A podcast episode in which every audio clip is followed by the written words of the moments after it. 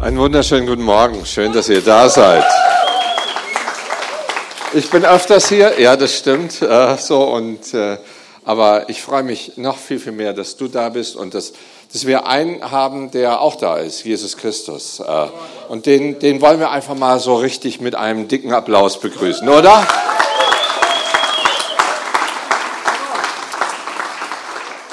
Und Jesus ist auf dieser Erde gekommen und er spricht heute noch zu uns. Und er hat den Heiligen Geist gegeben, der auch hineinspricht äh, in unser Leben. Und ich empfinde noch ein paar Dinge, so bevor ich zur Predigt wirklich komme, noch hineinzugeben. Auch, auch vielleicht, wenn du da bist. Und äh, es sind, ich glaube so, dass der Heilige Geist zu ein paar Leuten auch hier ganz besonders spricht. Unter anderem, äh, dass welche da sind, du hast Angst in deinem Leben und, äh, und so viele Dinge, Überforderung, auch das ist etwas, was dein Leben eigentlich prägt. Und du, du weißt man, gerade bis an der Stelle, wo du gar nicht mehr weißt, wo dir der Kopf steht. Und, und Jesus Christus sagt zu dir etwas. Er sagt, ich bin bei dir. Ich bin Gott in deinem Leben. Und ich trage dich. Und weil du, wenn du dich an, an mich hältst, dann werde ich dich tragen, dann werde ich da sein. Gerade an den Punkten, wo du dich alleine fühlst, werde ich da sein. Ich bin nämlich Gott der nur einen einzigen Augenblick und ein Gebet entfernt ist. Darum sprich mit mir, gerade an diesen, an diesen Punkten, wenn du dich so allein fühlst. So eins, was ich habe. Und dann ein zweites, da habe ich eben ein Bild gefunden und ich möchte unserer Technik sagen, ihr seid einfach der Hammer. Äh, fügt das gleich ein. Das ist zwar ein schlechtes Foto, aber, ähm, aber äh, das liegt nicht an der Technik, sondern das liegt, weil ich kein besseres Foto eben gerade noch gefunden habe. Aber ich habe diesen, dieses Empfinden. Das ist, ist eine Ente. Und wisst ihr, eine Ente ist dazu berufen, dass sie fliegen soll und dass sie, dass sie sich über dem Himmel, also am Himmel bewegt und, und über alles drüber sieht. Was macht man, damit diese Ente äh, auf dem Boden bleibt und nicht, nicht fliegt? Sie wird gestutzt, an den Federn gestutzt, wie, wie das untere Bild so zeigt. Wisst ihr? Und ich, ich glaube, es gibt ein paar heute da, die, die sich genauso fühlen wie ein gestutztes, äh, wie eine gestutzte Ente. Eigentlich weißt du, dass Gott etwas in deinem Leben Großes tun will. Eigentlich weißt du, dass du berufen bist zu regieren. Eigentlich weißt du, dass das in deinem Leben etwas anderes sein sollte, aber du fühlst dich wie gestutzt, weil durch die, durch das Stutzen, wisst ihr, was da passiert? Da passiert es, dass das Gleichgewicht weggeht bei der, bei der Ente und sie sich nicht mehr traut zu fliegen, weil das Gleichgewicht weg ist. Und dann bewegt sie sich immer nur auf der Erde. Und wisst ihr, eins möchte ich euch sagen, wir sind nicht gerufen, auf dieser Erde nur Körner zu picken. Wir sind nicht berufen, hier auf dieser Erde nur rumzulaufen, sondern eigentlich sind wir berufen, in dieser Welt etwas zu bewegen. Wir sind berufen, etwas zu tun. Und Gott hat jeden Einzelnen von uns berufen. Und wenn du, äh, du dich genauso fühlst oder sagst, ja, ich glaube, meine Berufung ist da, aber, aber irgendwie scheint sie so, so weit weg zu sein. Ich spüre, dass da mehr ist im Leben und eigentlich wir Menschen alle spüren, dass da mehr im Leben ist als nur diese, diese Begrenztheit, den ewigen Kampf unseres Lebens. Gott sagt zu dir und ich bin ein Gott, der selbst wenn du gestutzt dich fühlst oder wenn, wenn, wenn Menschen dich gestutzt haben oder Situationen dich gestutzt haben, der wieder alles neu macht. Ich bin ein Gott der Wunder und der, der, der, der dich in die Position wiederbringen möchte, möchte, die ich für dich eigentlich vorgesehen habe. Und Gott ermutigt dich heute, das in Anspruch zu nehmen. Du bist berufen zu fliegen und nicht auf dieser Erde nur rumzulaufen. Und schaut euch mal eine Ente an, die, das, das ist, äh, die ist nicht gerade die schnellste auf dem Boden, aber wenn die dann fliegt, und ich liebe es, liebt ihr das auch so? Wenn, wenn so diese, diese Keilflüge da so sind und, und die, die Enten fliegen, ich sitze dann immer da oder stehe da und, und sag, wow, die, da oben den Überblick. Und wisst ihr, genau das ist unsere Position. Wir sollen den Überblick haben und nicht nur den kurzen Blick. Also das möchte ich so, so euch, euch mitgeben. Das sind so zwei Punkte, die mir gekommen sind, bevor ich anfangen möchte zu predigen. Und darum sei ermutigt. Manchmal haben mich früher solche Sachen entmutigt, weil ich einfach gesagt habe, ja, aber meine Lebenssituation ist doch nun mal, wie sie ist. Ja, das ist so. Aber Gott nimmt uns heraus und fängt an. Und ich könnte euch in meinem Leben was geschehen ist in meinem Leben, wo ich früher ganz, ganz ängstlich und minderwertig war. Ich könnte euch Geschichten erzählen. Ein paar habe ich euch schon erzählt. Äh, Simon und Michelle auch, auch manchmal so, was Gott alles tut. Und ich möchte euch euch ermutigen, glaubt, dass alle Dinge möglich sind. Das sagt die Bibel. Das ist das Wort Gottes. Glaub es und lass dich nicht irgendwie darauf aufhalten, dass Dinge nicht möglich sind. Neulich habe ich mit jemand gesprochen, da sage sag ich, ein Wort, was ich nicht mehr kenne oder nicht mehr aus oder spreche, ist das Wort unmöglich. Weil was bei Menschen unmöglich ist, ist bei Gott möglich. Und das möchte ich nicht. Ich will mich nicht begrenzen. Darum, das also als kurze Ermutigung am Anfang. Wir reden hier gerade über das Königreich Gottes. Und wir hier im Schwarzwaldbodensee sind ein Teil des Königreichs. Wir sind nicht das Königreich, sondern ein Teil dieses Königreichs. Und was bei uns ist, und das finde ich so toll, auch heute Morgen sehen wir das wieder, äh, und das sage ich so häufig so, ist, dass das Königreich nicht nur ein Reich der Jugend ist oder ein Reich der Alten ist, sondern ein Reich miteinander ist.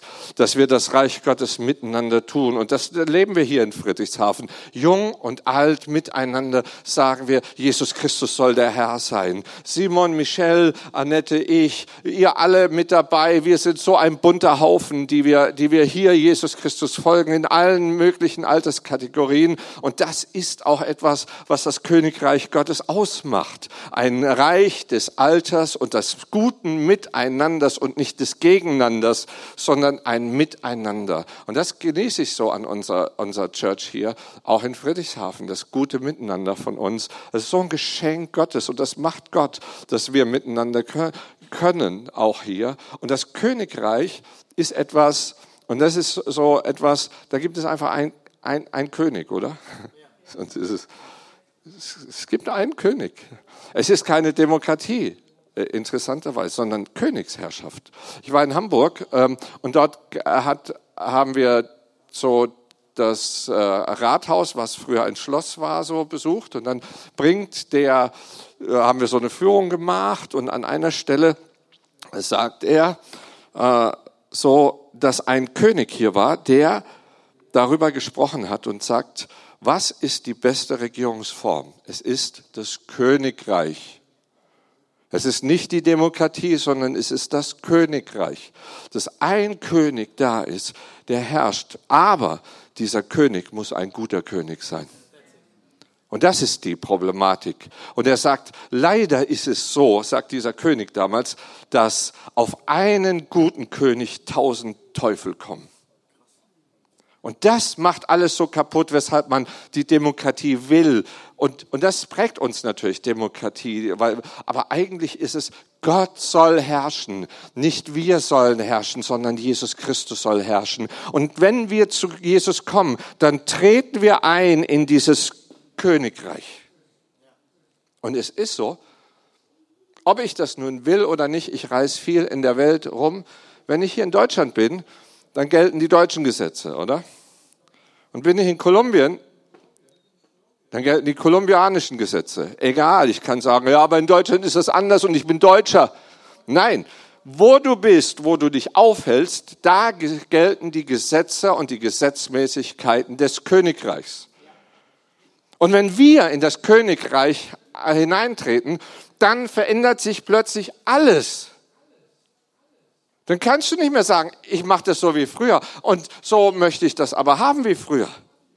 Sondern es ändern sich alle Prinzipien. Ich habe einen Freund gehabt, der kam zu mir und hat gesagt, weißt du was, Andy, äh, sei, eigentlich ging es mir fast besser, als ich im, äh, nicht gläubig war, weil ich habe äh, echt Scheiße gemacht und das hat nie Konsequenzen gehabt für mich.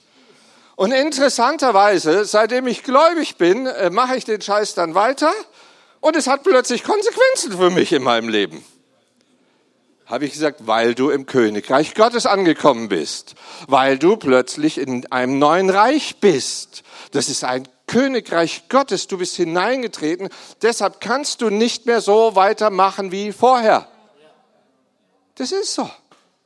Und wenn wir das den Menschen, die Jesus nicht kennen, anders verkaufen und sagen, komm zu Jesus und alles wird gut, dann ist das falsch. Du kriegst vielleicht manche Probleme, die du vorher nicht hattest, weil du in einem neuen Königreich bist, weil dort andere Gesetzmäßigkeiten gelten wie vorher. Und deshalb ist das richtig. Du solltest dich entscheiden. Du solltest sagen, ja, will ich wirklich in dieses Königreich? Will ich wirklich mit Gott leben? Wahre Größe. Und das ist etwas, wo ich heute hin will. Wir hatten verschiedene Aspekte, Aspekte schon. Wir, heute nehmen wir uns diesen Aspekt, wahre Größe im Reich Gottes. Und zwar haben wir dort eine ganz nette Bibelstelle in Matthäus 18. In jener Zeit kamen die Jünger zu Jesus und fragten, wer ist eigentlich der Größte im Himmelreich? Typische menschliche Frage, ne? Ja wer ist der Größte? Wir, wir waren sechs Kinder und äh, wir haben immer, wir waren immer Konkurrenz zueinander. Äh, wer ist der Beste, wer ist der Größte? Und in der Welt ist auch so, man will immer wieder, äh, in, in Toronto sagen sie, wir haben die größten Sachen dort und die höchsten und das Beste und, und so. Ne? Das typische menschliche Frage. Jesus rief ein Kind und stellte es in ihre Mitte und sagte, ich versichere euch oder ich garantiere euch, sagt Jesus sogar, wenn ihr nicht umkehrt und wie die Kinder werdet, könnt ihr nicht ins Himmelreich kommen. Darum, wer sich selbst erniedrigt und wie dieses Kind wird, der ist der Größte im Himmelreich. Eine komplett andere Denkweise und das macht das Königreich Gottes aus. Eine andere Denkweise. Wir denken anders. Darum sagt die Bibel, erneuert euren Denksinn. Da fängt alles an. Wir wollen, dass Veränderung in unserem Denken kommt. Werdet wie ein Kind. Natürlich, manche sind so kindisch, äh, auch wenn sie alt werden. Darum geht's nicht, kindisch zu sein. Aber manchmal ein bisschen, bisschen kindisch sein, das bin ich mit meiner Frau auch äh, so zu Hause. Ja, manchmal, wenn ihr uns manchmal mitkriegen würdet, Annette und mich, ich sage euch, ähm, unseren Kindern war es, war, manchmal peinlich. Also ein bisschen was ist auch in Ordnung. So, ne? Nicht zu viel von dem, ne? kindisch. Es braucht auch das, aber kindlich. Das ist das, dass ein Kind heute Morgen in der, in der Vision-Zeit, wo wir, wo wir, wir beten immer so um, um äh, 10 Uhr, eine Stunde vorher. Und jeder, jeder, der mitbeten möchte, für den, ist herzlich eingeladen. Jeden Sonntag machen wir das so, damit einfach dieser Gottesdienst von der Gegenwart Gottes geprägt ist. Äh, und da waren wir und dann hat eine gesagt, ja, sie hat das Gefühl, dass, dass wir wirklich so, so viel von Kindern lernen sollen, weil die zoffen sich in diesem Augenblick und im nächsten Augenblick sind sie wieder komplett frei. Ja, oder? So ist es auch. Dann spielen die wieder, als wäre nichts gewesen. Und wir, wenn irgendwas gewesen ist, ne, dann schleppen wir das alles mit. Und da sagt Jesus, ihr müsst werden wie diese Kinder. Ihr müsst genau diese Art haben, dass ihr Dinge einfach ausprobiert. Kinder probieren alles aus. Die, und manchmal denkst du, es ist unglaublich, ne? Ey, wir habt, ich habe dir gesagt, mein, mein, jetzt mal so, mein lieber Sohn, äh, fass nicht auf diesen heißen Herd hundertmal gesagt. Und ein Kind kommt, wumm, oh! Manche Erfahrungen müssen wir tatsächlich selber machen. Und, und es ist so, werdet wie die Kinder. Macht auch, seid mutig. Und die probieren Dinge aus. Und das ist etwas, was so wichtig ist. Ne? Das macht uns schon auch als ICF aus. Wir probieren auch viele Dinge einfach aus und riskieren was, machen wir was Neues und sagen, ah ja, war doch nichts, kicken wir in den Müll. Äh, überhaupt nicht die Frage. Wichtig ist, und Gott möchte das, dass wir Dinge ausprobieren. Hier heißt es, wenn ihr nicht werdet wie die Kinder, ihr müsst werden. Dieses kindliche Glauben. Jesus Christus macht alles gut.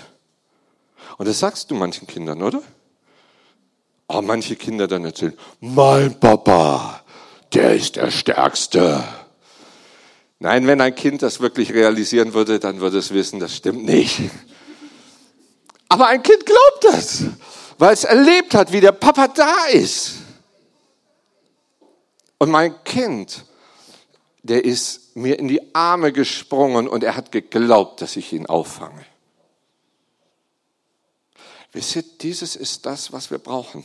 Gott, wenn wir auf dem Wasser laufen, wie bei Petrus, dass Jesus Christus da ist und er nimmt dich. Er passt auf auf dich. Das ist etwas, was wichtig ist. Und dieses Königreichsdenken und das Größte, wer der Größte ist, stellt Jesus auf den Kopf. Also ich, ich war mal, habe mal auch das gemacht. Man hat mich gefragt, ob ich nicht für einen Gemeinderat in Friedrichshafen äh, kandidieren würde. Und zwar für eine Partei, die das C dort im, im, äh, in ihrem Namen hat.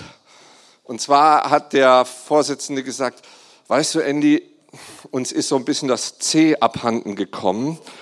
Äh, und und wir brauchen jemanden, der das, das wieder auch repräsentiert. Könntest du nicht mit auf unsere Liste kommen? Und dann habe ich mir, mich da mit auf diese Liste nehmen lassen.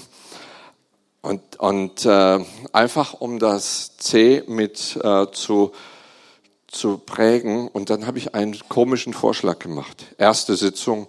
Ich natürlich völlig desillusioniert es war äh, so, alle neuen Kandidaten waren mit dabei und dann, dann erlaube ich mir tatsächlich, in dieser Runde dann zu sagen, wo all die Honorationen dieser Partei waren und die Mitglieder. Und jeder sollte sich vorstellen als neuer Kandidat. Und ich sag, ja also, ich, diese Partei ist ja eine sehr innovative Partei. Und wollen wir mal Dinge verändern und machen mal Dinge doch anders. Und zwar in der Liste ist das immer so, dass die bekannten äh, Namen oben stehen. Ne? Und dann habe ich gesagt, und sind wir doch so innovativ, dass wir es mal andersrum machen, weil die Bekannten, die werden ja sowieso reingewählt, die können ja auch ganz unten stehen und dass alle, die unbekannt sind, ganz oben stehen.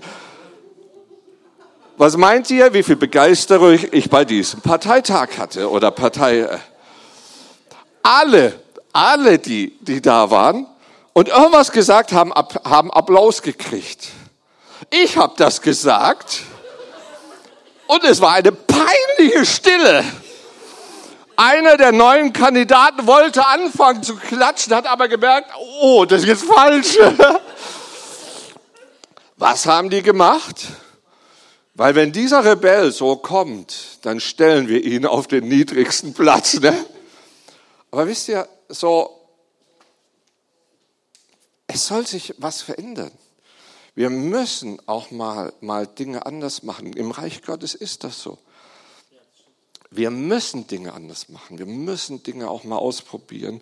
Und wir müssen anders denken. Und da geht es immer um Macht im Gemeinderat und es geht nicht ums Dienen. Und im, im Reich Gottes ist es anders. Es geht nicht um Macht und Ansehen, sondern es geht um etwas ganz anderes. Natürlich wollen wir auch irgendwie Einfluss haben oder so, aber es geht eigentlich um eins. Wahre Größe im Reich Gottes ist Vorbild zu sein. Vorbild sein.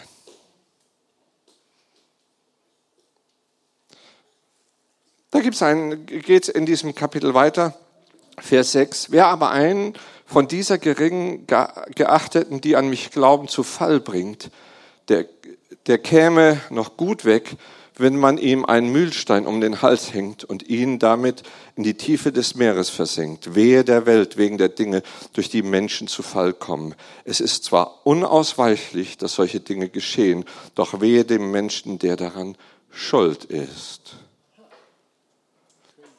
Weißt du, du bist einfach Vorbild. Ob du willst oder nicht. Du bist bei deinen Kindern Vorbild, ob du willst oder nicht. Und dann ist die Frage, bist du ein gutes oder ein schlechtes Vorbild? Dein Leben und deine Dinge, die prägen andere Menschen. Das, was du tust, prägt die anderen. Prägt meine Kinder. Und wisst ihr, manchmal möchte ich gar nicht, dass meine Kinder das genauso machen wie ich. Aber sie tun das. Ja, die guten Dinge möchte ich, dass sie das so machen. Aber, aber nicht die anderen Dinge. Und, und natürlich, es ist doch auch das Schönste. Neulich kam mein, mein jüngerer Sohn, bevor er nach Australien auch ging, kam er zu mir und sagt, Papa, ich bin genauso wie du. er mit 22. Es war so für mich natürlich einerseits etwas so Schönes, dass dein Sohn sagt, du bist eigentlich mein Vorbild, Papa. Aber das ist eine Verantwortung. Das ist eine Riesenverantwortung. Weil das Vorbild bist du in all den Bereichen deines Lebens. Das Leben und deine Haltung prägen andere Menschen. Und dann bist du entweder ein gutes oder ein schlechtes Vorbild. Du kannst nicht nur das gute Vorbild sein. Und du hast Verantwortung über das, was du tust und was du da hineinbringst. Da sagt sogar die Bibel, wehe dem, der etwas Falsches hinein, äh, hineingibt. Und wisst ihr, da werde ich meiner Verantwortung immer bewusst und denk, wow, eigentlich kann ich diese Verantwortung als Papa oder als, als irgendeiner, selbst auch als Ehemann, kann ich eigentlich gar nicht tragen. Wie soll ich diese Verantwortung tragen in meinem Leben? Ohne Jesus kann ich das alles nicht tun, ohne dass ich seine Gnade erlebe. Und wir müssen uns aber bewusst sein, du bist es und manche sagen, ja, ich, ich, ich will zwar in, in Leitungsfunktionen mit hinein, aber ich möchte gerne genauso leben wie vorher. Geht nicht. Kannst du vergessen. Weil du trägst plötzlich Verantwortung für dich und für andere. Und überall, wo du Verantwortung trägst, kannst du dich nicht aus dieser Verantwortung rausziehen. Und das ist Größe, echte Größe. Ich laufe nicht vor der Verantwortung weg. Ich stelle mich dieser Verantwortung.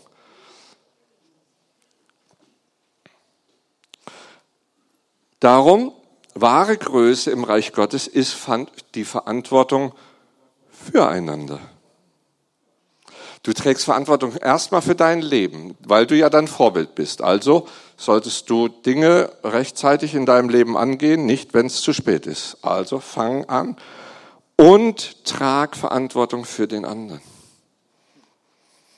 Wie oft sagen wir, ja, ja, naja, das ist doch dem anderen seine Sache, wie der lebt. Ich sage euch, wenn wir im Reich Gottes sind, dann ist es das nicht mehr. Sind wir hier eine Church, dann tragen wir Verantwortung füreinander. Dann können wir nicht mehr sagen, der andere muss selber für sein Leben nur Verantwortung tragen. Sehen wir etwas, da müssen wir, müssen wir hineinsprechen. Wir helfen einander. Und wisst ihr, manchmal brauche ich Hilfe und manchmal brauchst du Hilfe. Und das, das, deshalb brauchen wir, dass wir aufeinander achten. Wir sind ein Königreich. Wir sind eine Church. Wir sind etwas, die füreinander da sind und Verantwortung tragen. Und hier gibt es einen genialen Absatz hier. Der Vers 15 bis 17 lesen wir mal. Wenn dein Bruder sündigt, dann gehe zu ihm und stelle ihn unter vier Augen zur Rede. Hört er aber auf dich, so hast du deinen Bruder zurückgewonnen. Hört er nicht auf dich, dann gehe mit einem anderen oder zwei anderen noch einmal hin denn jede Sache soll aufgrund der Aussage von zwei oder drei Zeugen entschieden werden. Will er auch auf das nicht hören, dann bring die Sache vor die Gemeinde. Will er auch auf die Gemeinde nicht hören, dann soll er in deinen Augen wie ein gottloser Mensch sein, wie ein Heide oder ein Zolleinnehmer. Zolleinnehmer hatten damals einen ganz schlechten Ruf, weil die haben immer alle betrogen und belogen. Wie machen wir das aber, wenn wir Sachen mitkriegen im Leben vom anderen? O'Brien Houston. Hä? Hillsong? Was der gemacht hat. Schlimm. Wir zeigen immer auf die anderen Leute und sagen, ja, guck dir das an. Wisst ihr was? Das ist nicht die Art und Weise, wie wir leben, weil wir wissen, dass wir selber Ver Vergebung brauchen. Sondern wenn du etwas siehst, was sollte das Erste in deinem Herzen sein? Dass du zu Gott gehst. Dass du sagst, Herr, ist so tragisch, was jetzt gerade geschieht im Leben des anderen. Herr, bitte hilf du ihm doch. Zeig ihm Dinge, nimm ihn, dass er sich, dass er sich da, dass er da, da rauskommt. Gottes Ziel ist nämlich immer Wiederherstellung. Nicht, dass wir aufeinander zeigen, sondern immer, dass Gesundheit wiederkommt. Und ich sage euch, wenn Gott nicht in meinem Leben immer wieder dafür geschaut hätte, dass ich zurechtkomme, ich sage euch, es wäre ich wäre verraten und verkauft gewesen. Und ich bin so froh, dass Gottes Meinung in meinem Leben ist, dass er Wiederherstellung schafft. Und das ist immer so. Und deshalb müssen wir richtig mit diesen Dingen umgehen. Wir tragen Verantwortung auch für den anderen, damit Wiederherstellung geschieht. Nicht damit das Gesetz Gottes kommt und bumm schneidet, sondern Wiederherstellung.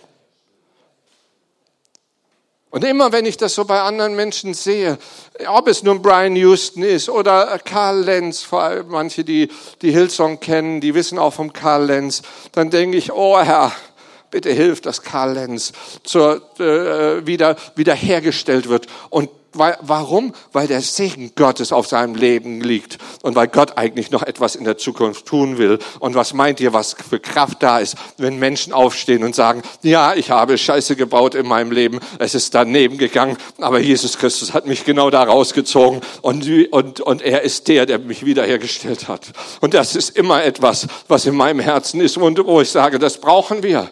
Deshalb tragen wir Verantwortung, damit Gottes Königreich noch größer wird und noch besser und noch ehrlicher wird und viele Dinge einfach sich weiterentwickeln.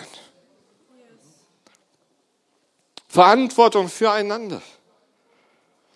Gottes Ziele beim Umgang mit Sünde ist immer, immer, immer Wiederherstellung. Nicht nur manchmal.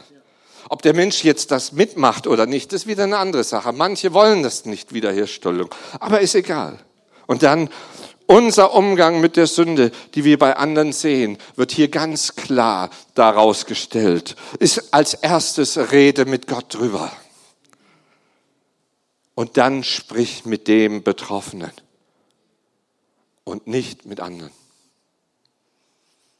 Aber wie lieben wir das, die Schwächen von anderen auch darzustellen. Aber Gott ist da komplett anders.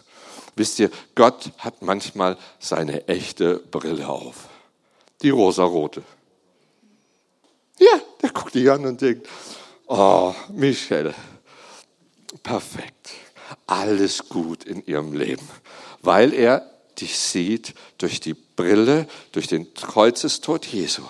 Das ist die Brille, die, die, die er aufhat und sagt, und durch diese Brille ist das alles perfekt in ihrem Leben. Obwohl Michelle genau weiß, dass alles nicht in ihrem Leben perfekt ist. Aber Gott. Und wir müssen manchmal die rosarote Brille Gottes aufziehen und sagen, Herr, das willst du machen.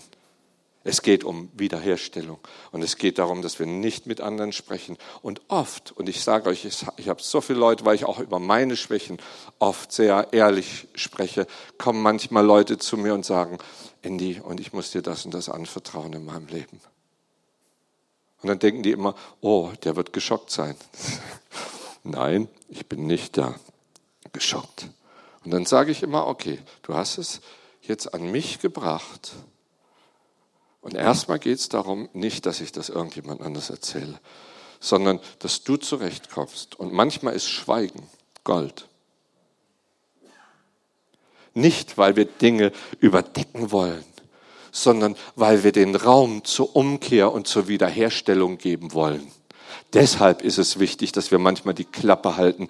Nicht dieses Klappe halten, ah ja, geht mich nichts an, sondern die Klappe halten, die anderen geht es nichts an, wenn ich was weiß, sondern ich will dem anderen helfen. Es ist so. Ich sage euch, wenn alles, was meine Frau und ich miteinander erlebt hätten, und das ist tatsächlich so, ich hätte jeglichen Grund, mich scheiden zu lassen von ihr. Aus meiner Perspektive. Ja, ja, klar. Ich könnte euch Geschichten erzählen. Und wisst ihr, meine Frau aus ihrer Brille könnte sie Geschichten über mich erzählen. Und alle würden sagen, also mit so einem Mann kannst du wirklich nicht mehr zusammenleben, von dem musst du dich scheiden lassen. Ja, ist so. Aus deiner Brille, aus deiner Perspektive. Aber Gott ist da anders. Und ich bin so froh, dass wir durch all die Schwierigkeiten unseres Lebens gegangen sind und, und noch zusammen sind. Das ist nicht selbstverständlich, dass meine Frau und ich zusammen sind, noch heute, nach 33 Ehejahren.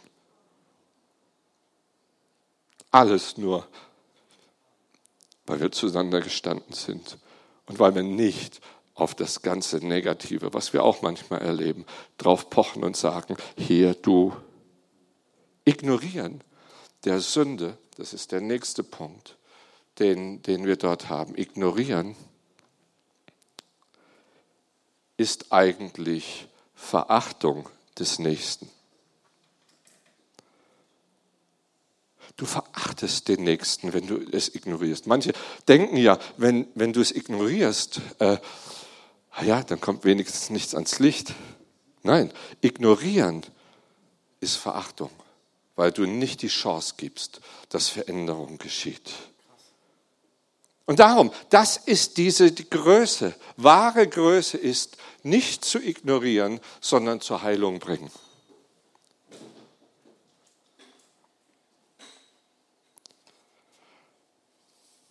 Jetzt komme ich zum letzten großen Punkt, an dem wir alle hinkommen und der für uns alle ganz, ganz wichtig ist. Wahre Größe ist die uneingeschränkte Bereitschaft zu vergeben.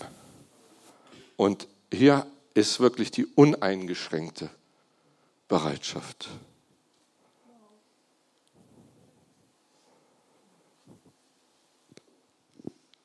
Vergebung ist etwas so Großes in unserem Leben. Und ich bin froh, dass Gott mir vergeben hat und mir jeden Tag neu vergibt. Das hört nicht auf, wenn wir Christen sind, die Vergebung, dass wir die brauchen. Ich sage euch, jeden Tag brauche ich die Vergebung Gottes weil ich bin noch nicht so heilig, wie, wie manche Leute das vielleicht denken. Und manche denken ja, wenn der da vorne steht und der Andy, der schon so viele Jahre so, nein, ich sage euch, ich brauche jeden Tag die Vergebung. Und dann sagt Petrus in dem Vers 21, da trat Petrus hinzu und sprach zu ihm, Herr, wie oft muss ich denn meinem Bruder, der an mir so nicht vergeben? Ist es nun siebenmal? Jesus sprach zu ihm, ich sage dir nicht siebenmal, sondern siebzigmal siebenmal. Das sind 490, ne? Schauen wir, rechnen, rechnen wir das mal richtig. Da nehme ich euch mal mit rein. 70, sagt er, ne? 70 mal 7. Und was heißt es dann? Mal Dieses Fragezeichen. 70 mal 7. Und da kannst du jetzt eine Zahl einsetzen, die du dann, also 490 ist das Menschliche, das Logische daraus. Nein, 70 mal 7 mal. Nochmal etwas obendrauf. Und ich sage euch, meine Frau, Entschuldigung, dass ich so viel aus unserer Ehe jetzt rede, ne? die nervt mich in meinem Leben manchmal. Die hat manche Eigenschaften, die meine Mama schon hatte. Und an manchen Stellen erinnert sie sich an meine Mama. Und wo ich mich bei meiner Mama aufgeregt habe, da raste ich schier aus, wenn sie genau das macht. Und ich, also die meisten haben mich ja nie wirklich richtig böse gesehen. Ne? Und dann werde ich richtig böse. Richtig. genau. Und das ist etwas. Und dann bin ich da und denke, die macht das so häufig. Und jetzt, Herr, jetzt ist endlich mal Schluss hier. Jetzt, jetzt habe ich ihr schon so häufig vergeben an diesem Punkt. Und Gott sagt, komm Junge, sei mal ein bisschen entspannt, vergib ihr. Und wenn sie das Leben lang das so machen wird, Und das ist uneingeschränkte Vergebungsbereitschaft. Nicht, dass wir uns das aufrechnen. Und inzwischen weiß ich, dass meine Frau das ja nicht bewusst tut. Am Anfang habe ich gedacht, die macht das ganz bewusst so. Und sie bestimmt mit mir auch. Aber das stimmt nicht. Wisst ihr, und dann gibt es hier einen genialen Bibelabschnitt. Und der ist mir so wichtig, dass wir ihn wirklich miteinander auch durchlesen. Ab Vers 23 bis 35. Darum hört dieses Gleichnis.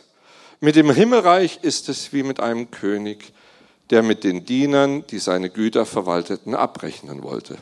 Gleich zum Beginn brachte man einen vor ihn, der ihm 10.000 Talente, und das war, eine, war schon eine Riesengeschichte damals, 10.000 Talente schuldig, schuldete. Und weil er sie nicht zahlen konnte, befahl der Herr, ihn mit Frau und Kindern und seinem ganzen Besitz zu verkaufen und mit dem Erlös die Schulden zu begleichen. Der Mann warf sich vor ihm nieder und bat ihn auf Knien, hab Geduld mit mir, ich will dir alles zurückzahlen. Und hier äh, hör ich mal auf, so, äh, oder bringe ich kurz. Die 10.000 Talente sind so eine große Schuld, dass der Mann hätte so viel arbeiten können, wie er wollte, sein ganzes Leben. Er hätte sie nie zurückgezahlt. Schon alleine diese Bitte, ich werde dir alles zurückzahlen, ist etwas, was utopisch war. Und das wusste der Herr auch. Und das wusste der, der, der, der diese Schuld hat, auch. Ich kann es garantiert niemals zurückzahlen. Da hatte der Herr Mitleid mit seinem Diener, der ließ ihn frei und auch die Schulden erließ er ihm. Doch kaum war der Mann zur Tür hinaus, da traf er einen anderen Diener, der ihm hundert Denare, und das ist ein ganz kleiner, kleiner, hundert Denare, äh, ganz kleiner Bereich nur schuldete. Er packte ihn an der Kehle, würgte ihn und sagte, bezahl, was du mir schuldig bist. Da warf sich der Mann vor ihm nieder und flehte ihn an, hab Geduld mit mir, ich will es dir zurückzahlen. Er aber wollte nicht darauf eingehen, sondern ließ ihn auf der Stelle ins Gefängnis werfen, wo er so lange bleiben sollte, bis er, bis er ihm die Schuld zurückgezahlt hatte. Als das die anderen Diener sahen, waren sie entsetzt. Sie gingen zu dem Herrn und berichteten ihm alles. Da ließ sein Herr ihn kommen und sagte zu ihm, du böser Mensch, deine ganze Schuld habe ich dir erlassen weil du mich angefleht hast. Hättest du da mit jenem anderen Diener nicht auch Erbarmen haben müssen, so wie ich mit dir Erbarmen hatte? Und voller Zorn übergab ihn der Herr den Folterknechten, bis er ihm alles zurückgezahlt hätte, was er ihm schuldig war. So wird auch mein Vater im Himmel jeden von euch behandeln, der seinen Bruder nicht von Herzen vergibt. Wow. Eine Bibelstelle, ich sage euch, ey, da könnte ich heulen. Aber ist das nicht oft bei uns genauso? Gott ruft uns zur uneingeschränkten Vergebung auf. Warum? Weil deine Schuld gegenüber Gott ist unendlich groß gewesen. Gottes Vergebung ist für dich da.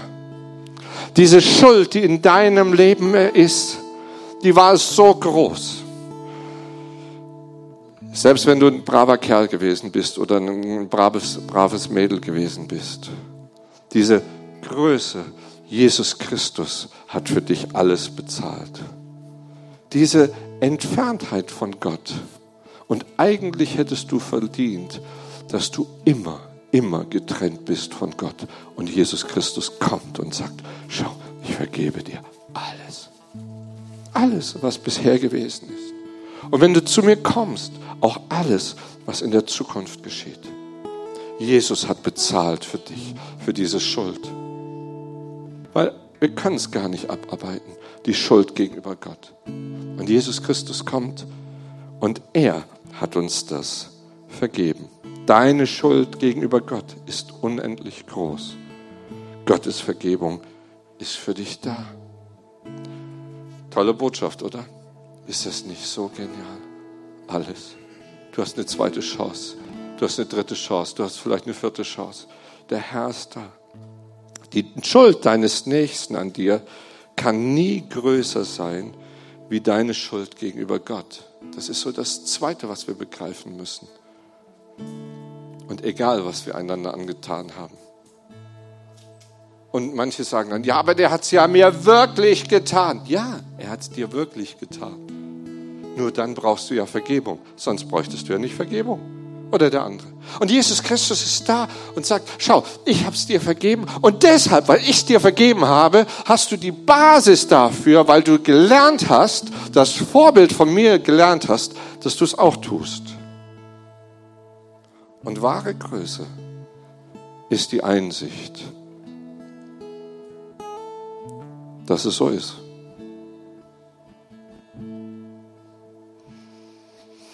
Und jetzt stehen wir hier natürlich heute und sagen, ja, Jesus, wir haben jetzt gehört, wahre Größe, das Vorbild sein.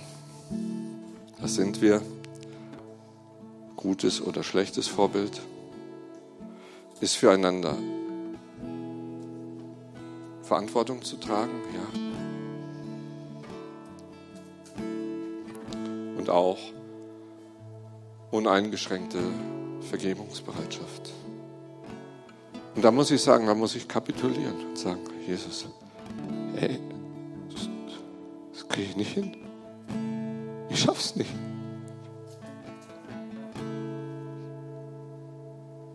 Und jetzt könnten wir nach Hause gehen und sagen, ah, so Mist, ne? jetzt haben wir Gottesdienst, dass wir es alle sowieso nicht schaffen.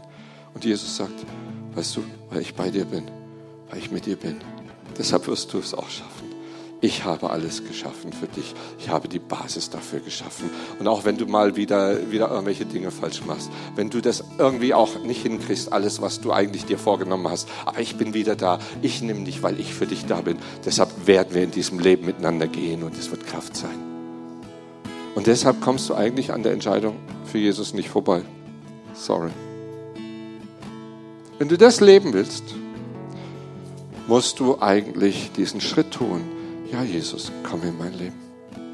Weil ich brauche dich. Und das hast du heute Morgen. Ich weiß nicht, ob du diese Entscheidung für Jesus schon getroffen hast. Wenn nicht, dann empfehle ich dir, triff die Entscheidung für Jesus.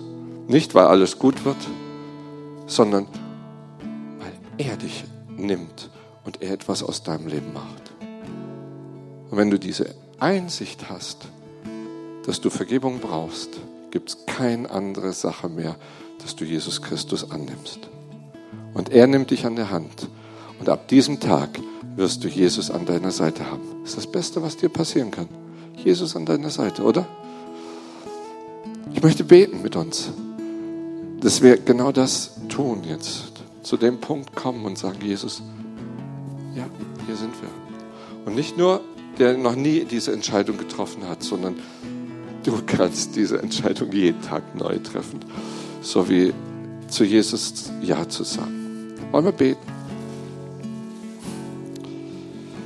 Jesus, und es ist so genial, dass du uns auf der einen Seite zeigst, dass wir es sowieso nicht schaffen. Und auf der anderen Seite uns sagst, aber doch, weil ich bei dir bin, weil ich mit dir bin, werden wir durch das Leben gehen. Und du wirst den Sieg erringen, weil du mir vertraust, Jesus. Und es ist so genial, dass wir dich haben und du uns vertraust und sagst, ich bin bei dir, ich gehe mit dir und du wirst es schaffen. Du siehst, hast die rosarote Brille auf die uns anschaut. Du siehst das, was noch gar nicht ist, als wenn es schon wäre. Und so spreche ich dieses aus, Herr, dass deine Kraft heute Morgen in unser Leben kommt und in unserem Leben ist. Und wir stark werden. Und auch wenn wir an diesem Tag unsere Schwächen kennen, und das ist die Bibel, die uns diese Schwächen vorhält, wie so ein Spiegel, aber du bist Gott, der, der uns Hoffnung gibt für die Zukunft. Und wenn jemand heute da ist und sagt, ich möchte diese Entscheidung für Jesus Christus treffen und du hast es noch nicht gemacht oder du bist, bist eigentlich von Jesus weggelaufen, dann kannst du diese Entscheidung heute treffen und sagen, ja, hier, ich möchte, ich möchte Jesus mein Leben heute anvertrauen. Und dann kannst du kurz deine Hand heben, dass ich das sehe, währenddem alle anderen einfach im Gebet weiter sind. Ist jemand da, der sagt, ich möchte mein Leben Jesus anvertrauen? dann heb deine Hand, dann möchte ich nämlich für dich beten. Ist jemand da, der das, das heute tun möchte und sagt, Jesus möchte ich mein Leben anvertrauen?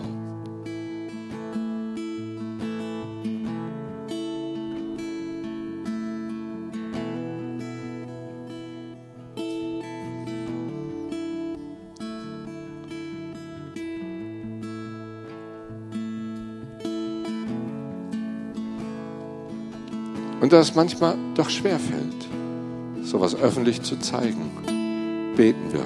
Und wir Christen, wir können Jesus jeden Sonntag sagen, Herr, hier bin ich, ich brauche deine Hilfe. Und betet einfach alle, die wir Jesus kennen oder der du vielleicht diese Entscheidung treffen möchtest, es doch nach. Jesus, ich danke dir, dass du mich liebst. Ich danke dir, dass du mir meine Schuld gerne vergibst mich frei machst für dich und für das Leben. Ich bitte dich, dass du mir meine Schuld vergibst und mich reinigst von allen Dingen, die falsch waren. Ich will mit dir leben, von jetzt an mein ganzes Leben.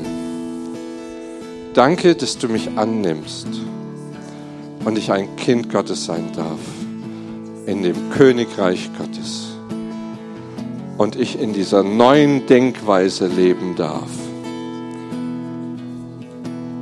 Hilf mir, mit dir zu leben in all den Herausforderungen, in denen ich stehe. Danke, dass du mich begleitest und bei mir bist. Amen. Herr, und ich bete, dass das jetzt geschieht wirklich, dass wir dir vertrauen, dass wir mit dir gehen und dass Angst gehen muss und deine Freiheit kommt. Dass da, wo wir uns gestutzt fühlen, Herr, dass du ein Wunder tust und die Flügel nachwachsen, weil du bist ein Gott der Wunder. So ein zweiter Punkt, den ich so spüre, dass wir für, über das übernatürliche Eingreifen Gottes. Ich glaube, und das hatten wir vorher auch, äh, gehört, dass, dass Heilung geschehen soll an diesem Morgen. Und wir wollen das jetzt äh, erwarten, dass unser Gott uns begegnet. Wenn du, wenn du äh, krank bist, der Herr ist da. Der Herr ist mit seiner Heilungskraft da. Gott ist ein Gott, der Wunder tut. Und Jesus Christus ist da, um dich zu heilen. Und ich bete, Herr, dass du jetzt kommst und Heilung fließt. Leg deine Hand auf das, was nicht gesund ist und den Teil. Und Jesus Christus wird jetzt kommen. Herr, und ich bete, dass du hineinfließt. Ich bete, dass, dass in unseren Körper Heilung hineinfließt. Die Freiheit Gottes. Die Freiheit Gottes. Halleluja, Herr. Und, und wir glauben, dass du unser Arzt bist. Wir, wir erwarten, dass du hineingreifst jetzt in unser Leben. So spreche ich Segen aus. Segen aus. Halleluja.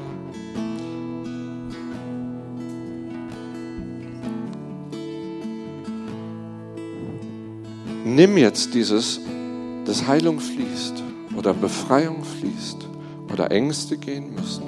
Und wir feiern heute Abend mal. Abendmahl heißt, wir, wir, wir vertrauen Jesus. Jesus ist gestorben am Kreuz und hat Freiheit gebracht. Und wir erinnern uns daran, dass alle Dinge möglich sind, dem der glaubt. Und wir wollen jetzt Abendmahl feiern miteinander. Jesus Christus macht Dinge klar und es wird das Gebetsteam auch da sein, dass du für dich beten lassen kannst, währenddem wir das Abendmahl feiern miteinander, währenddem der Worship hier äh, ist und wir im, im Worship einfach noch sind. Rechts und links sind die, die Orte, wo, wo wir Brot und, und äh, Saft haben werden und das tun können. Und äh, wenn du Gebet wünschst, geh zum Gebetsteam. Wir lieben es, für dich zu beten. Wir lieben es, für dich da zu sein. Und die Kraft Gottes wird dich berühren. Halleluja. Und erwarte jetzt, auch während dem Nehmen, dass Gott dich und dein Herz und deinen Körper berührt. Herr, und ich segne uns für das Mahl. Du bist gestorben und du hast uns Freiheit gegeben, dass wir Vergebung auch erleben und die Freiheit erleben und die Grundlage für das, dass du unser Leben regierst im Namen Jesus.